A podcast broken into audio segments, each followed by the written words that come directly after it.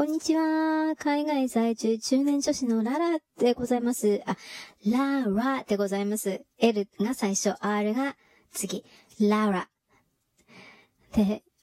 まあ、前回の放送から約1週間ぐらい経つんですけれども、1回目、もう初の放送に、まあ自分の中ではとても嬉しく、25ぐらいいいねボタンがついてたんですよ。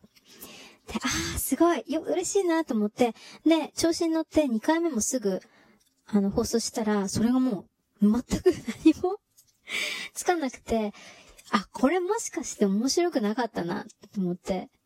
で、なるべくちょっとこう、ボタンのね、評価の数を、こう、考慮しながら、どんな話が面白くて、どんな話がなんか、つまんないなって思われるのかも、若干自分の中で反省をしつつ、3回目につなげていきたいと思います。ということで、この海外在住中年女子、生まれは東北、現在北米のカナダにおります。で、今日はですね、うんと、映画のレビューをしたいと思います。パラサイト見てきましたよ。オスカーでも最高も受賞しまくってましたね。この、あの、この間、ちょうどグラミー見てたんだけれども、もう本当にアジア勢の快挙。で、これはやっぱりあの、オスカー撮った映画はね、見とかないとと思って、上映まだしてるので見てきたんですよ。で、まあ、火曜日がこっちで言うとね、シネプレックスって映画館があって、火曜日が、その、まあ、映画の日なので、いくらだか8ドルいくら、なカナダドルで、8ドルぐらいで見れるので、で、行ってきたんだけどね、なんだろう。ララ的には、なんか、こう、すごい、いろんな要素が入りすぎてて、まあ、面白かったんですけど、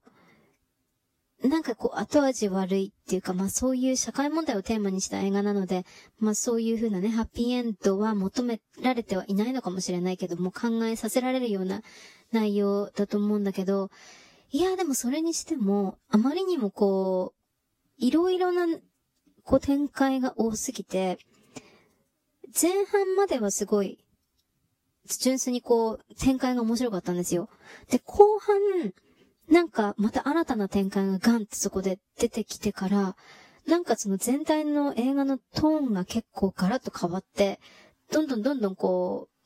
結構それまではブラックコメディの要素が比較的多かったのが、今度はサスペンスみたいな感じになってきて、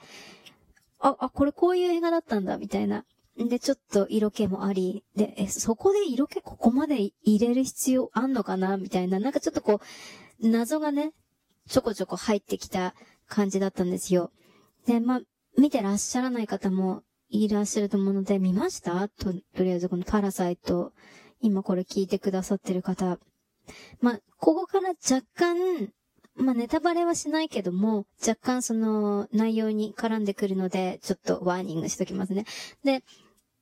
なんだろう、伏線が、こう、あ、こう、ちょこちょこ出てくるんですよ。あ、これってこういうことだったんだって、後からこう、わかるような、そういうネタが出てきて、で、私ね、もっと、その伏線を、ま、なんか、伏線、まあ、伏線を使われてるのか、例えば、その一人一人のキャラクターが、なんていうのかな。すごいオチをそれぞれにもっとつけて欲しかったかなって、ここちょっとネタバレなんですけど、あの、裕福層の家に、その、結構下の階級のね、方が、方っていうかその主人公の一人が、あの、家庭教師に行ったと。で、その家庭教師を行った先のその裕福層の家に、教えているそので、高校生ぐらいの女の子ともう一人弟がいて、ちっちゃい子。で、この弟が結構いろいろ気づくんですよ。もう、いつ、いくつぐらいなんだろう？年ってなかったけど、まあ、5、6歳なのかな。その男の子が結構やんちゃで、で、いろんなことにこう気づいて、なんか、ここネタバレって、モールス信号とか読むんですよ。で、いろいろその子は他の大人たちがこう気づいてないところにこういろんなこう気づきを発見するんだけど、その発見がね、重大なところにこう、なんだろう、お、こでかしたなっていうところに、繋げてって欲しかった期待もあって、なんか、で、それ気づいてどうなのっていう。なんかそういうオチだったんですよね。その男の子ちょっといろいろ気づくけどそれだけみたいな。なんかそ、多分私の理解ではね、その気づいたからどうだっていうオチはなんか特になかったんですよ。で、うん。あと、高校生のその家庭教師で教えてた女の子も、なんか、え、この子結局、なんて言うんだろうな。なんかひ、何だったんだろうみたいな、その子。ただこう、なんか男好きで、ちょっと、なんかこう、いるだけみたいな。なんて言うんだろう。まあ、最後はその女の子が若干活躍してたんだけれども、それにしてもこう、一人一人のこう、なんだろう、そういうふうな伏線見せるんだったら、それを最後にこう、あ、こういうことだったんだって、もっとこう、ガンっていうところがもう少し欲しかったかなっていうのもあるし、やっぱ見ててなんだろうな。え、それでどう、なんでこうなるのっていうところが、なんかこう、若干そういうふうなのが感じられまして、そ、そこで放り投げですかみたいな。なんか、盛りすぎたのかなって気がします。私は。でも、あ、オスカーを取るだけすごい評価されてたので、うん。また面白かったっちゃ面白かったけど、でも、いや、私的にはそこまでの高評価ではないかな。なんか、でもやっぱ韓国のそういうふうな社会問題を浮き彫りにしたっていう意味ではすごい、あの評価はあるのはすごい理解できるし、でね、私も実はあの、半地下に住んでて、で、まあ、半地下ってでも映画に出てくるような、ああいう風なジメジメしたような半地下では全くないんだけどね。で、まあ私もそんな、間違いなくその裕福な方ではないので、比較的こう、低級で、カナダで暮らしているので、低層みたいな。別にね、独身だし。自分が一人こう半地下に住んでるだけの状態で住んでるので、ちょっと、まあ、人事ではないかな、みたいなその半地下住まい。まあでも、うーん、なんか、もし見た方がいれば、こ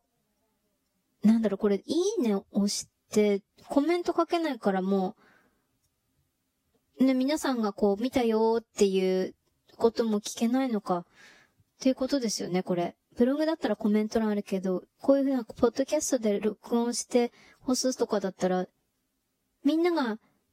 評価をしてくれても、見たかどうかわかんないですよね。そっか。面白かった映画とかってどんなのあります？なんかね、こう、やっぱアニメを見に行ったんだったらアニメを期待するし、コメディ見に行ったんだったらコメディ期待するし、もうね、パラサイトはね、あれこれ何の映画だっけみたいな感じがありましたね。これサスペン、まあ、ブラックコメディスラッシュ、サスペンススラッシュ、これちょっと子供には見せられないシーンも、お色気もありの、で、全然期待して、てか予想していなかったこの、血は出てくるし、うーん。なんかびっくりしました、とりあえず。そんな感じで今日は早いけれども、まだ4分ぐらい、3分ぐらい残ってるんですが、パラサイト見てきたっていう話を、でした。そんな感じでまた次回の放送、これ何個いいねつくかな今回は。ちょっと、ゼロじゃないよう、願います。ということで、聞いてくれてありがとうございました。まあ今日ね、トロントで映画見てきたので、韓国はね、本当に、あのー、ま、字幕で見たんですよ。で、どっちにしたって英語なのでね、字幕で見ようが、吹き替えで見ようが、英語で一生懸命理解するしかなかったので、なんか、どこまでちゃんとね、字幕見ながら必死で、あれこれ結局誰だっけみたいな。字幕読みながらね、あの、人の名前聞いててもね、なんかあれこれ誰だっけみたいな。この人の名前、ど、な、なんだったっけみたいな。すぐ、もうこんがらがっちゃってわかんなくなる 途中から。なんか。いや、これも年をちょっと感じますね。ということで、自虐ネタはそろそろここまでにして、次回も、まあ、近いうちに更新しますので、まだ聞いてけです。じゃあね。バイバーイ。ララでした。